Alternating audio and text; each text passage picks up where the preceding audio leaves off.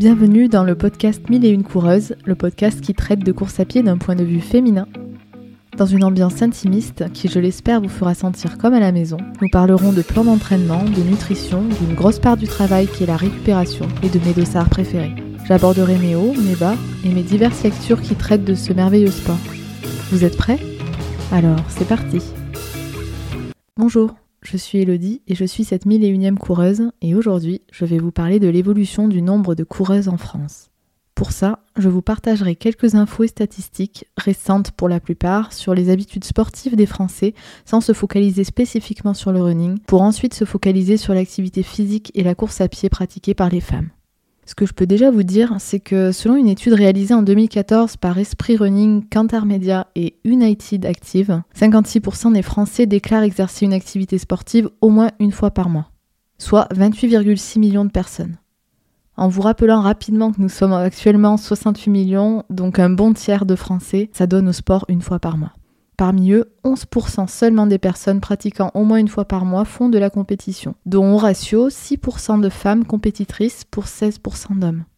Qu'en est-il de l'affiliation à un club? Eh bien, 44% des Français sont affiliés, ce qui revient à 12 millions et demi de personnes dans un club, tout sport confondu. Et nous voilà avec une surreprésentation des femmes sur cet aspect, car elles sont 51% à s'être inscrites pour seulement 38% d'hommes. Cela s'explique, semble-t-il, hein, par le besoin que nous ayons de recevoir une expertise lorsque nous commençons un nouveau sport. On a besoin d'être un peu plus euh, étayé pour être euh, safe, quoi. Bon allez, on va rentrer dans le sujet et parler de course à pied. J'espère que ça vous dit parce que moi ouais, carrément. Selon vous, combien de personnes pratiquent la course à pied en France? Alors, toujours selon la même étude que je viens de vous citer, en 2014, il existait 7,8 millions de coureurs âgés de plus de 15 ans. Parmi eux, c'est 3,4 millions de femmes qui courent, soit 1,4 million de plus qu'en 2013 à l'époque, à savoir que 73% d'entre elles commencent à courir avant 30 ans. Vous allez me dire que 2014 ça fait un peu loin, ouais je sais. Bon, vous avez de la chance, j'ai des stats plus récentes.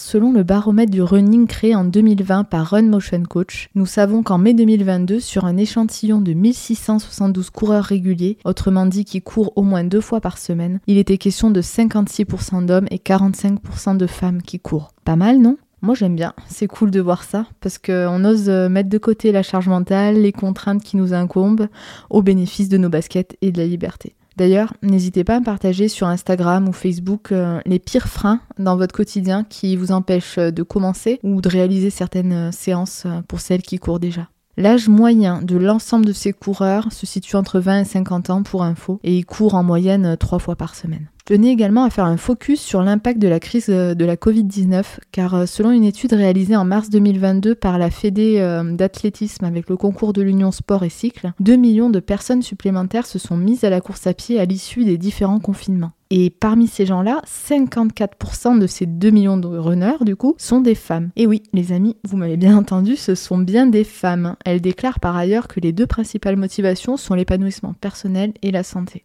Petite info ciblée sur le nombre de traileuses en France. Hein. J'aime bien euh, ne pas les mettre de côté parce que finalement, euh, course à pied euh, sur route et trail sont deux sports différents. Et pour autant, il y a quand même des points d'ancrage similaires et, et, je trouve ça important de, voilà, de les différencier, mais tout en disant, voilà, c'est, ah, comment vous dire, le, but c'est de pouvoir un peu nommer tout le monde finalement et que les trailers se sentent pas de côté. Donc je, reprends euh, par rapport au nombre de trailers en France en 2021, parmi les 47 829 personnes ayant couru au moins un trail et enregistré automatiquement sur le site Bitrail pour 2021, on retrouve 15 729 femmes. Elles sont de plus en plus hein, représentées sur les sentiers et en montagne, d'autant plus aujourd'hui, hein, 2021 finalement c'est déjà loin. Et euh, franchement j'ai hâte d'avoir des chiffres encore plus récents par rapport à ça. Enfin, je trouve intéressant de vous partager une étude basée sur les données Strava du mois de mars 2023, donc là on est euh, quasi à l'instant T, parce qu'elle permet d'identifier le temps d'activité physique passé par les femmes en France. Je parlais de contraintes qui nous incombent tout à l'heure, notamment de certaines tâches que les femmes réalisent encore beaucoup plus souvent que les hommes, et je trouve que les chiffres suivants apportent une certaine objectivité à mon constat, car les femmes en fait comptabilisent 25% de temps d'activité physique en moins par rapport aux hommes, et 15% en moins au niveau mondial, hein, toujours euh, par rapport aux hommes. 27% en moins d'activité physique sur les périodes de week-end par rapport aux hommes et 45% en moins pour les activités qui pourraient s'exercer avant le lever du soleil.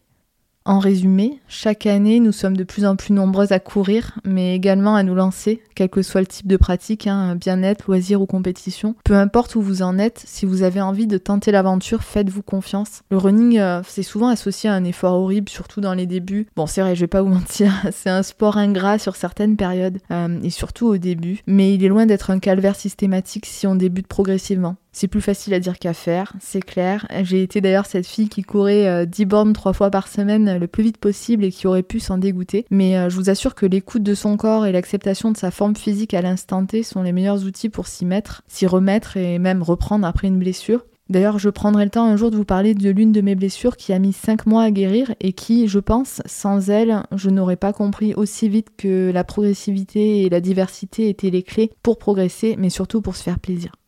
J'espère que cet épisode vous aura plu. Le prochain sera l'occasion euh, d'aborder les débuts en course à pied justement, y compris le mien. Je ferai un petit partage d'expérience afin de vous guider si vous ne savez pas par où commencer ou si au contraire vous avez déjà des pistes, peut-être que quelques partages d'expérience euh, vous donneront envie de vous lancer sur tel et tel chemin parce qu'on commence pas tous de la même manière, on court pas tous de la même manière. Donc euh, voilà, le but c'est que vous trouviez votre solution personnelle, que ce soit pas forcément la même que les autres. Voilà.